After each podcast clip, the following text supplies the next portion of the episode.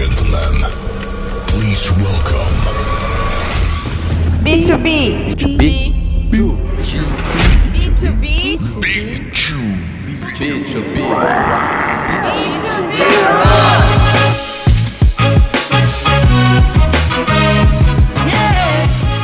Olá pessoal, esse aqui é mais um episódio do podcast B2B Rocks e hoje eu tenho aqui uma presidente na minha frente. A presidente é a Camila Junqueira e ela é, é, responsável pela Endeavor aqui no Brasil. Então, em primeiro lugar, Camila, muito, muito, muito obrigado pelo seu tempo de estar aqui com a gente. Oba, muito obrigada pelo convite. É um prazer falar com você. Pessoal, a gente fala de Endeavor, né? Essencialmente uma empresa, uma organização B2B. É, então, gostaria de aproveitar para a gente começar por aí. O que, que é Endeavor? Muita gente, claro, que está nos ouvindo já sabe, mas se você puder sintetizar uh, sobre o que, que a Endeavor faz uh, e que tipo de benefício as empresas têm em se associar com a Endeavor. A Endeavor é uma organização global, a gente está em mais de 30 países hoje, é, liderando esse movimento dos, de empreendedores de alto impacto no mundo. É o jeito que a gente fala, né? A gente é uma ONG é, que acredita que os empreendedores são a grande alavanca para o desenvolvimento de qualquer país. Levam inovação, geram emprego é, e tantas outras coisas, né? E especialmente não é só a questão de construir grandes empresas, mas também da responsabilidade desses empreendedores em construir um grande país. Então, a referência que esse empreendedor tem em mentorar, investir em outros negócios e formar a próxima geração. A Endeavor surgiu sempre em países em desenvolvimento, então sempre em países que precisavam do empreendedorismo para dar um choque é, na economia, né, para ajudar a, a movimentar o ecossistema. E hoje, vários outros países que não necessariamente são de terceiro mundo precisam da Endeavor, então, para se reinventar. Então, hoje a gente está na Itália, a gente está tá começando a entrar mais na Europa, está no Japão, está em outros países, vai, que você não imaginaria que precisaria de uma Endeavor, tem várias cidades dos Estados Unidos, e crescendo porque os empreendedores, de fato, são essenciais para fazer girar a roda da economia. Eu já tive experiências muito legais com empresários uh, ou donos de startup que estavam começando, vieram aqui falar comigo num processo de mentoria. Como que funciona isso na Endeavor? Como que funciona a escolha das startups ou das scale-ups? Como que esse match ocorre? E depois, como é o acesso ao conhecimento que essas empresas têm? Mas também se você puder falar sobre o portal que é aberto. Então, acho que qualquer empresa, qualquer pessoa pode acessar conhecimento da Endeavor. Importante falar, totalmente gratuito para qualquer pessoa. Sim. É, a gente hoje trabalha mais com scale-ups, mas a gente tem um legado, a Endeavor tem 20 anos de Brasil. Espera um pouquinho, o que, que é scale-ups? Scale-up é a irmã mais velha da startup. Então, a startup é aquele negócio que está atuando no mercado muito incerto, que ainda não que quer fazer uma disrupção, mas ainda não sabe se vai conseguir. Ainda não encontrou o tal do product market fit, que é o fit do seu produto ou serviço com o mercado. É, a partir do momento que a startup encontra o fit, é, ela começa a crescer aceleradamente e ela entra numa fase de scale-up. Qualquer startup que começa a crescer, vocês caracterizam como scale-up ou para ser scale-up tem que crescer naqueles múltiplos? Tem que ter um tamanho. É. É, a gente, quando a gente fala de tração e de autocrescimento, a gente fala de crescer aceleradamente. Não é só crescer e é um crescimento sustentável. Não é só dar um pulo de um ano para o outro e depois estabilizar. Então, quando a gente fala de scale up, é um modelo que é essencialmente escalável, que ele vai começar a crescer e não vai parar mais. E não um negócio que vai crescer por uma situação de mercado. Então, a diferença de uma empresa de bebidas tradicional, que na época da Copa do Mundo vai crescer. Vai crescer porque o mercado está propenso para isso, né? Por um fator externo e não porque ela tem um modelo que permite que ela, que ela cresça. Então, é, quando a gente fala de scale-up, a gente fala de um modelo essencialmente escalável. Então, sim, precisa crescer aceleradamente de forma sustentável. E esse crescimento é um crescimento que ocorreu ou é um crescimento que vocês projetam para a scale-up ser considerada como tal? A gente olha mais futuro do que passado. Então, a gente hoje tem no portfólio empresas que começaram basicamente sem receita mas que a gente apostava que esse empreendedor ia crescer muito rápido, assim. É, então, o próprio Ebanks, um dos mais novos unicórnios aí do Brasil, começou na Endeavor muito, muito pequeno, assim, com faturamento é, na casa dos milhares, nem dos milhões, né? E, e, em sete anos chegaram aonde estão hoje. Então a gente olha sempre para o crescimento futuro e não tanto para, óbvio, track record do empreendedor, né? Eu uso muitos termos em inglês, mas. O que, é, que ele já fez? O que o empreendedor né? já fez, ou que time que ele formou, ou a gente olha outras evidências. É, para garantir que a gente vai conseguir ver esse crescimento, mas sim, é essencialmente qual é o tamanho do mercado dessa empresa, é, tem o time certo, está preparado para conseguir crescer? É um modelo que é escalável ou é um modelo que vai aumentar os custos junto com as receitas? Então a gente olha uma série de, de fatores aí para entender se esse se essa empresa, se essa scale-up tem potencial de crescimento mesmo. E a perguntinha que eu fiz, o match né, da empresa, da scale-up com a Endeavor, como que é feito? As empresas é, submetem para participar, a Endeavor busca, como é que é? É, hoje a gente tem a porta de entrada do, das Skill Ups na Endeavor, que são os programas Skill Ups, são os nossos programas de aceleração. Ano passado a gente acelerou mais de 220 Skill Ups no Brasil inteiro, em mais de acho que 20 programas. Então a gente tem os programas nos oito estados que a Endeavor tem atuação e programas verticais. Então, é, agora a gente está rodando um programa, vai rodar um programa de agro, é, vai rodar um programa de SMB Enterprise, então tipo, vai rodar um programa focado em... SMB, pequenas e médias empresas, né? E é, a gente vai rodar um programa de B2B, essencialmente, empresas B2B. Conta mais, o que, que, é isso? É, a gente vai rodar um programa Scale Up focado em Scale Ups B2B. Que legal. Então, estamos buscando Scale Ups agora, podemos mandar o link depois. Olha, pessoal, depois nada. É o link? Entre no site da Endeavor. É, endeavor.org.br barra ScaleUp. Perfeito, que legal. Então, vocês estão procurando essas empresas para acelerar então a gente acelera pra... vertical e, e, e, e, nacional, né? Então, agora, o que, que a gente faz com essas empresas quando elas estão aqui? A gente faz um bom diagnóstico, para entender qual é o desafio dessas skill ups. Uhum. É, depois a gente faz o matchmaking com um mentor, padrinho, uhum. que vai acompanhar dentro desse desafio para essa empresa crescer. A gente tem mentorias coletivas sobre temas que são comuns a esse grupo de skill ups. É, é mais ou menos um grupo de 10 a 15 skill ups, então é um programa relativamente pequeno e que tem muita sinergia entre as empresas que estão lá. E como uma das maiores dores, especialmente de skill up B2B, é acessar mercado, a gente também conecta com corporações que estão no, na, na rede da Endeavor. E, não precisa ser o programa B2B. Então, o programa Agro tem um grupo de cinco grandes corporações que são patrocinadoras desse programa, que tem as suas dores, dores de eficiência operacional, dores de canal. E aí a gente tenta fazer esse matchmaking entre a corporação e a Skill Up, que pode ajudar a solucionar o desafio dessa corporação.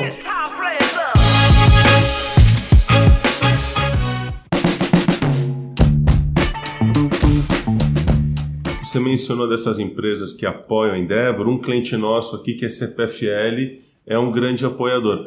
Você pode contar para a gente como que funciona esse processo, até para alguém que está nos ouvindo, quer de alguma empresa, quer se aproximar? Sim. Por que, que uma CPFL se aproxima de vocês e qual que é a relação que vocês criam? É, hoje eu acho que tem o, o, desafio dos dois lados, né? Tem o desafio da Scale Up, como a gente falou, que é acessar mercado. E ninguém compra de quem não conhece né? E a Endeavor empresta a nossa legitimidade, a nossa reputação, a gente tem um processo super rígido de seleção para esse skill up. A partir do momento que ela está nesse programa, ela é vista de, por outros olhos, né? De claro, tem uma chance ela da Endeavor, tem toda pelas corporações. De repente, ela ganha uma visibilidade. Certo. Do outro lado, a corporação tem um desafio enorme para inovar hoje.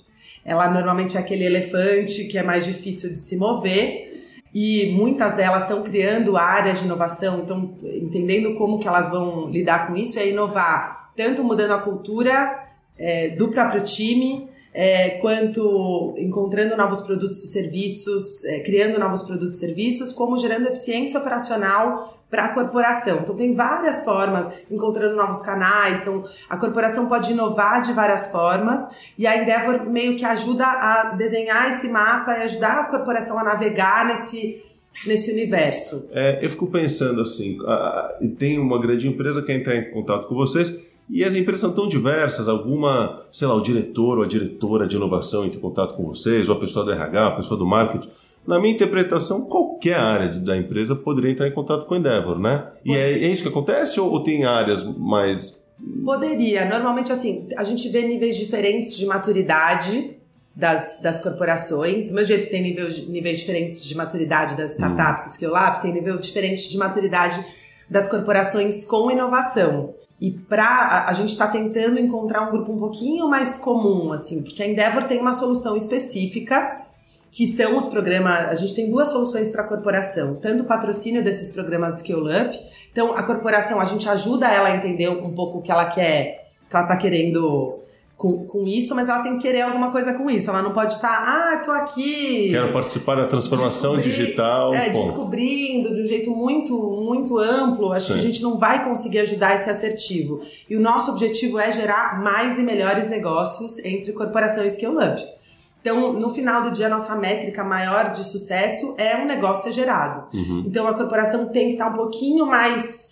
Tem que ter uma, tem que ter uma clareza maior do que, que ela quer. Clareza do que ela quer. Uhum. E qualquer é... pessoa da empresa pode ser o responsável pelo contato a gente já, já, já viu é, procurement, já viu, mas normalmente mais inovação. É, normalmente essas empresas que nos procuram já têm alguém olhando para a inovação e fazendo a ponte transversal, porque é, o melhor é quando a gente consegue envolver várias áreas. Por quê? Por que, que uma scale-up não consegue, muitas vezes, vender para uma corporação? Porque o processo é super burocrático. Então, para no jurídico, para no procurement, para, para em tantas etapas que você tem que, muitas vezes, uma corporação, a gente já viu isso acontecer, tem que mudar, simplificar o processo lá dentro para conseguir comprar daquela scale-up. Então, exige um esforço de mais de uma área. Precisa de uma força política, vamos dizer assim. Precisa de uma força. Precisa querer trazer querer, para dentro. Precisa querer trazer essa inovação para dentro, que não é simples. Então, tem que ter alguém meio que vai ser o embaixador daquela história. Sim. E não importa de qual área ele é, mas ele vai ter que circular em outras áreas. Acho Sim. que essa é, é, a mensagem aqui, né? Mas basicamente a gente tenta fazer esse matchmaking nos programas e como a gente está trabalhando com, com essa história de inovação aberta, não usamos essa palavra, né? Mas aprendendo essa questão de inovação aberta com as corporações há alguns anos, a gente percebeu que normalmente essa pessoa que está encabeçando essa transformação numa corporação, é, ela é muito sozinha. Como os empreendedores são sozinhos, né? Tá lá sozinha e aí tem bons dias, mas tem muitos maus dias que não vê o negócio andar e se questiona se está fazendo certo, se não está.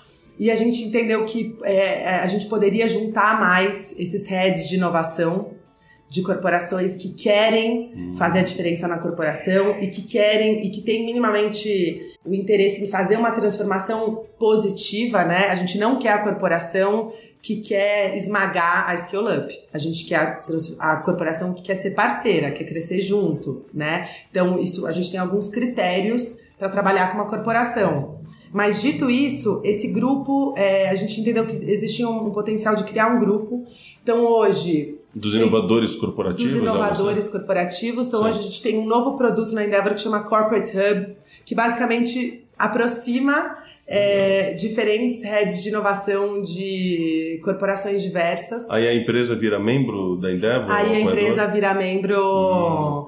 É, essa pessoa vira um membro. A gente mudou o modelo, então a gente tem um um FII mensal, né? Mas normalmente elas fecham um pacote anual. E a gente tem encontros é, mensais entre esses heads. Tem uma parte de educação mesmo, que é trazer alguém que já está uns passos à frente, mesmo que a gente faz com mentor, né? Uhum. Trazer um mentor, é, troca de experiência, exatamente o que a gente faz com empreendedores. Então, troca de melhores práticas, trazer um mentor e fazer um matchmaking entre o desafio que eles estão vivendo na corporação e skill-ups que podem ajudar nesse desafio. E aproveitando milhares de links, essa interatividade louca que a gente vive hoje, se alguém quiser então saber mais sobre isso, também está no site da Endeavor. Sobre o Corporate Hub, vou, vou, confesso que não deve ter nada no site, é uma coisa super nova e a gente toma muito cuidado para quem vai fazer parte disso, uhum. é, mas dá para falar direto com o nosso time, então dá para escrever para Milena, a gente pode mandar depois, mas é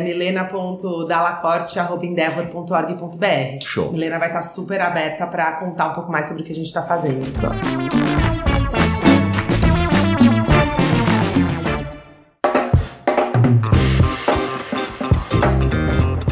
Camila, você estava falando sobre uh, as scale-ups B2B. E eu entrei no site de vocês, eu fiquei muito impressionado. Na verdade, essa foi a razão pela qual eu te convidei para essa conversa. Eu vi uma quantidade incrível de scale-ups B2B na Endeavor. Sim. Não esperava ver tantas. Claro que B2B eu vejo, respiro isso todo dia, eu vejo o crescimento, mas foi mais do que eu achei que eu ia encontrar. Você pode falar um pouquinho do que está rolando com as B2B? Talvez até dar exemplos de que é Ops B2B e por que tem tantas? Quantos tem? Qual, qual o número exato que chama? É, hoje a gente tem dois programas, né? A gente tem os Empreendedores Endeavor, que é um grupo muito mais restrito, são 60 empresas ativamente apoiadas, que são algumas das maiores que do Brasil, então já citei o Ebanks, mas é, que é B2B, enfim, posso citar várias B2B, mas é, resultados digitais é, é também B2B, é, contabilizei, creditas, a gente tem Guia Bolso, enfim, 60 empresas ativas que são.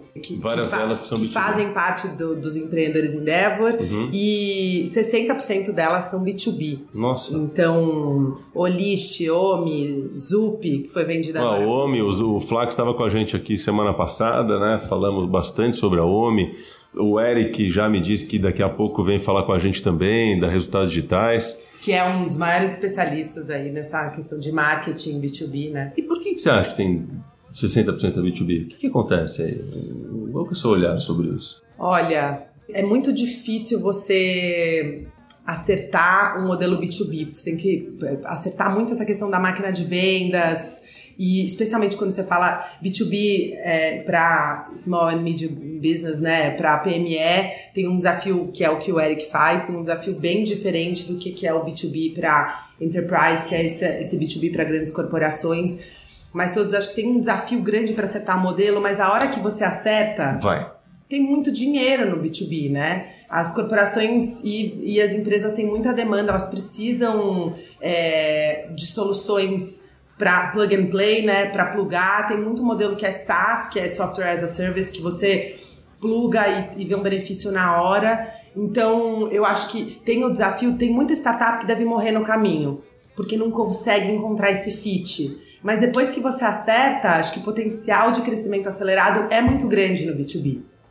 A gente conversou aqui, aproveitando né, que a Camila falou sobre o SaaS, também conversamos já com algumas startups, falamos com o pessoal da Stella também, justamente sobre o modelo B2B SaaS, que é um modelo, esse sim, de alta escalabilidade. Né? Ó, nem combinamos, é escalável, é né, scale up, claro, escalável em inglês, scale up, é crescimento rápido, tecnológico, é um negócio é incrível, né? Sim. É. E assim, mas não dá para achar que é super simples de fazer, né? Porque você precisa envolve tecnologia de ponta, então você tem que ter os melhores desenvolvedores, uma equipe muito qualificada de produto e de tecnologia, que hoje a gente tem visto o desafio de capital humano, acho que é um dos maiores desafios do Brasil, do mundo, né? É, e tem muitas empresas que já estão criando suas próprias, escolas, suas próprias escolas internas para capacitar novos desenvolvedores, etc.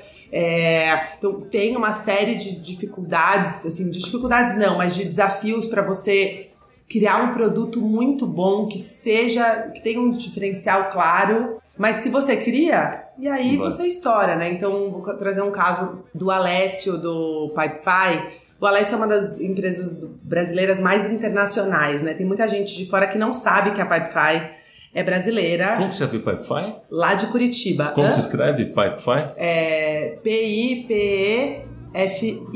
Tá. Pipefy. O que, que, que faz a Pipefy? Eles são basicamente um, é, um SaaS, um software para trazer eficiência de processos, é, essencialmente em grandes corporações. Então eles têm um modelo, bem, bem esse modelinho de algumas áreas dessa corporação já começam a implementar de forma freemium mesmo, começam a implementar e uma outra área começa, uma outra área começa.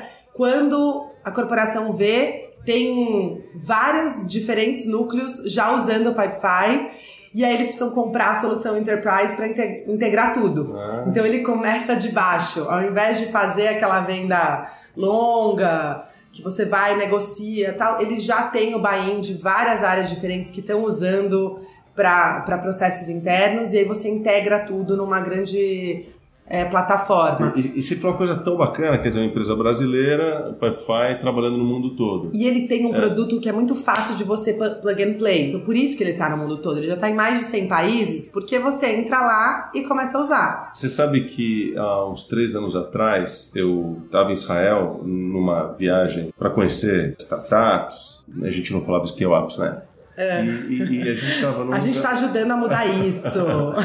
e a gente estava numa reunião e eu... chegou um cara lá super simpático, bacana, e virou para a gente e falou: Ah, vocês são do Brasil, né?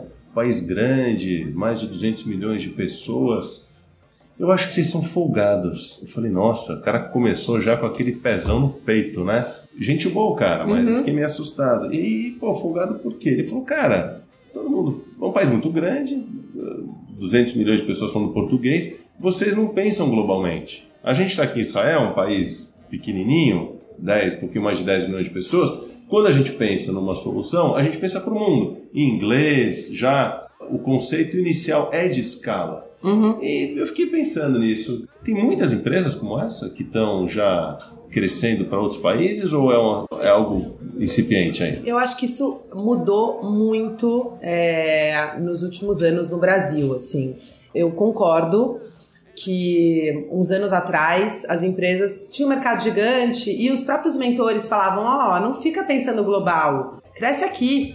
Tem mercado, etc. Só que isso tem mudado ao longo dos anos por dois fatores. Primeiro, que a gente sofre concorrência global. Então, pega seu celular, vê os apps que tem no seu celular e quantos são brasileiros. A gente pode falar o que quiser, mas o, o global está chegando aqui. Então, se a gente tem uma solução, e aí é, vem outro ponto. Se você de fato conseguiu criar uma solução que não é uma solução que já existe fora e você tropicalizou e só funciona no Brasil, mas é de fato um produto que é disruptivo a nível global, você tem que ganhar escala rápido é, antes que outro, outro copie a gente. Outro copie. Então, assim, eu acho que tudo depende do modelo que você tem, né? Do qual que é o seu mercado. Se, se for aquele, o famoso winner takes all, que é você encontrou um, um, modelo que essencialmente funciona no modelo de plataforma, uhum. que é um Airbnb da vida, vai só para contextualizar aqui. Então, você precisa ter o maior número de pessoas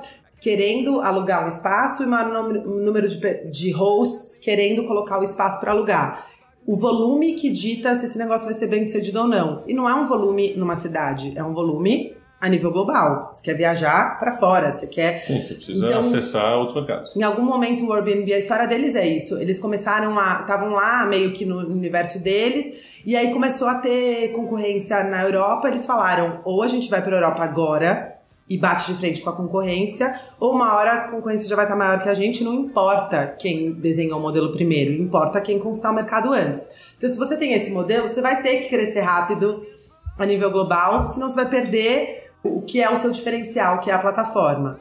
É, tem outros casos que não é bem isso, que o mercado cabe, cabe no mercado mais de um player, mas aí depende muito do seu do nível de diferencial do produto e o quanto você tem algo único. Sim, sim. E o quanto é fácil também escalar para outros países. Então depende muito. Você precisa criar. Por isso Pode que escalar o, do Brasil. Por isso que o SaaS é esse modelo mais vencedor nesse sentido, né? Sim. Você não precisa ter uma. Não é que você vai ter que ir lá alugar um escritório, montar uma fábrica para poder vender para outro país. Sim. O, o Pipefy é do Brasil e é de Curitiba. Então, eles de Curitiba então, Atende o mundo, de Curitiba para o mundo. De Curitiba para o mundo. Que massa. Exatamente. A mesma coisa do Ibanks. Aliás, tem um fenômeno lá em Curitiba que tem um monte de empresa bacana lá do, do Portugal. É, isso é muito legal de saber. Não só em São Paulo, mas Curitiba, Belo Horizonte, Florianópolis, Brasília. É, Ceará, é, Pernambuco. É, exatamente. É super legal. É. Everybody watch out.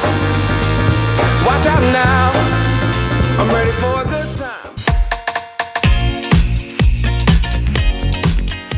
Como o B2B aqui na FBIS também é business to human, eu não quero que as pessoas fiquem com a impressão que eu estou conversando com a Camila, que está aqui de salto alto, de terninho.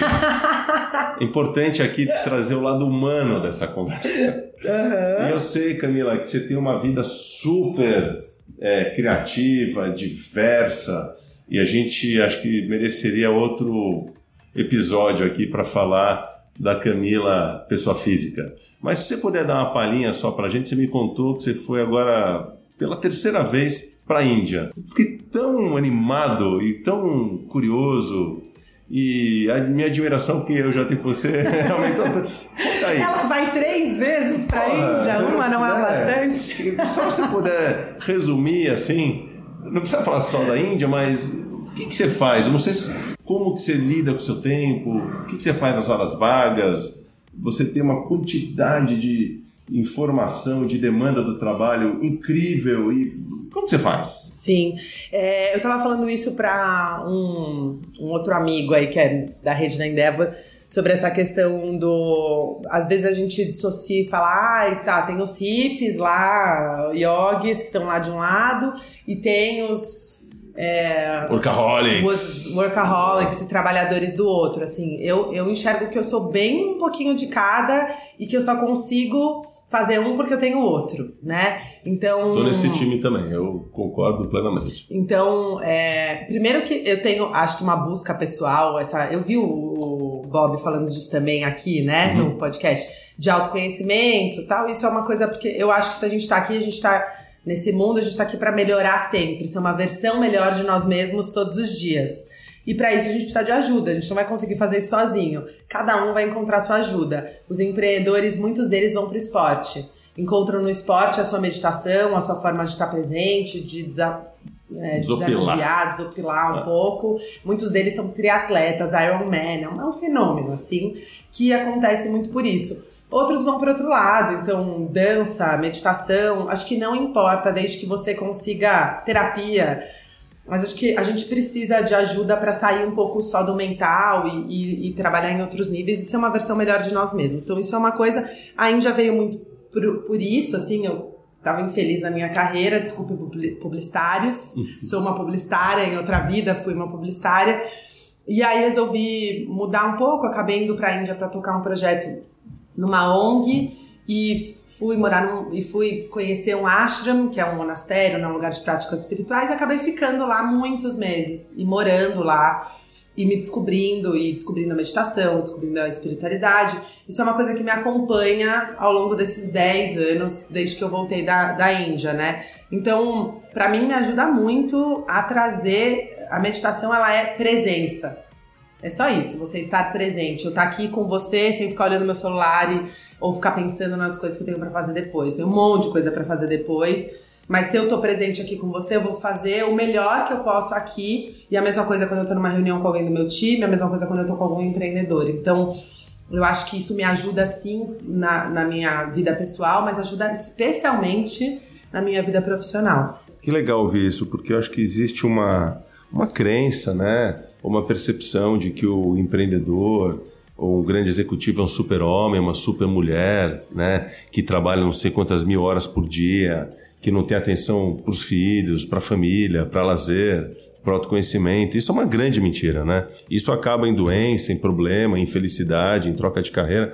Então, eu acho que essa mensagem que você traz é tão importante e também sobre estar presente aqui, né? Não só no mundo profissional. Eu tenho três filhos pequenos ainda e eu vejo também como, se por um lado a tecnologia ajuda tanto, ao mesmo tempo dispersa e a dificuldade que as crianças têm de estar centrada, de estar sentadas e centradas, sentadas e sentadas, né, estudando ou fazendo qualquer coisa, ou não fazendo nada, mas pelo menos não fazendo nada tranquilas e não o ócio é... criativo, né? Exato. O famoso ócio criativo. Não, agradeço muito por esse depoimento seu.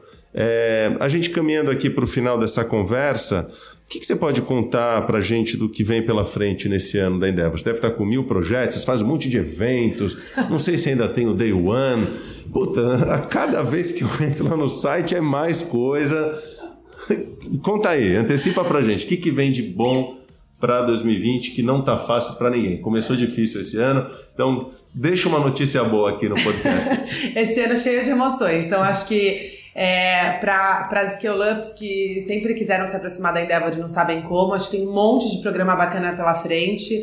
Eu falei do programa focado em B2B, mas tem programa de consumer digital, tem o programa de agro, mas acho que a turma já está fechada. Tem alguns programas que vão acontecer ao longo do ano, então eu ficaria de olho ali no, no site. É, a gente é, para as grandes corporações que querem interagir com a gente, acho que o Corporate Hub é a grande coisa do ano, assim, e eu tô apostando muito nessa, nesse projeto, acho que a gente pode fazer a diferença. Tudo que a gente faz, a gente quer fazer a diferença no Brasil, não é? A gente quer é, dar um, um salto para a forma como as corporações e as scale-ups interagem entre elas, né? E como a gente acelera esse processo de inovação aberta nas corporações. Então, acho que tem um mundo para descobrir, a gente está super à disposição para falar sobre isso. E aí sim, a gente tem os eventos, a gente está mudando um pouco o nosso formato. Eventos são só em São Paulo, no Brasil todo? É a gente, então, a gente está mudando um pouco o nosso formato para ter menos eventos abertos para o público geral e ser mais focado nas scale-ups, né?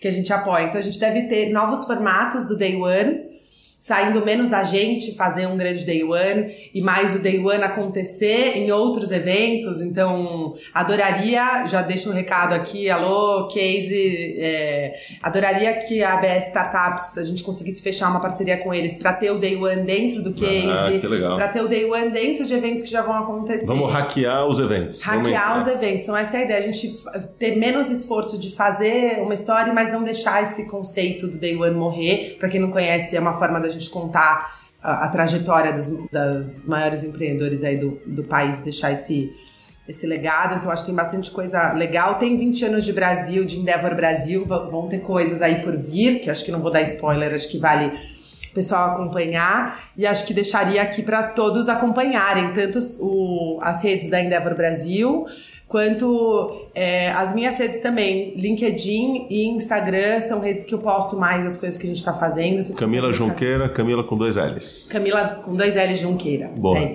que legal. Pessoal, assim, eu fico pensando sobre o que me motivou a criar o B2B Rocks. Primeiro era trazer luz nesse assunto, dividir as oportunidades, mas eu acho que a razão, como eu comentei há uns episódios atrás, é bem pessoal que é bater um papo com gente que eu gosto, na verdade. Eu não vi a Cami há uns três anos e se não fosse pelo podcast, né, a gente não ia estar aqui. Então, é um objetivo pessoal, egoísta e não tenho vergonha de falar, que eu vou me assumir aqui, dizer que, pô, é muito prazer e espero que vocês também estejam curtindo comigo. Então, mais uma vez, obrigado pela audiência. É, dúvidas, críticas, sugestões, como sempre, só mandar aquele e-mail para b2bis.fbis.com.br. E Camila, valeu, obrigado mais uma vez. Pessoal, muito obrigada, Loeb. Foi um prazer enorme. Que bom que você me chamou. E tô à disposição, viu? Me escrevam que a gente dá sequência aqui para a conversa. Ah, eu sou prova disso. A Camila sempre disponível, a equipe dela também. Endeavor sempre foi um lugar de muita troca e muita troca fácil. Então, não tenha vergonha, não se aveste, procure Endeavor e faça negócios. Pessoal, obrigado, até a próxima. Valeu!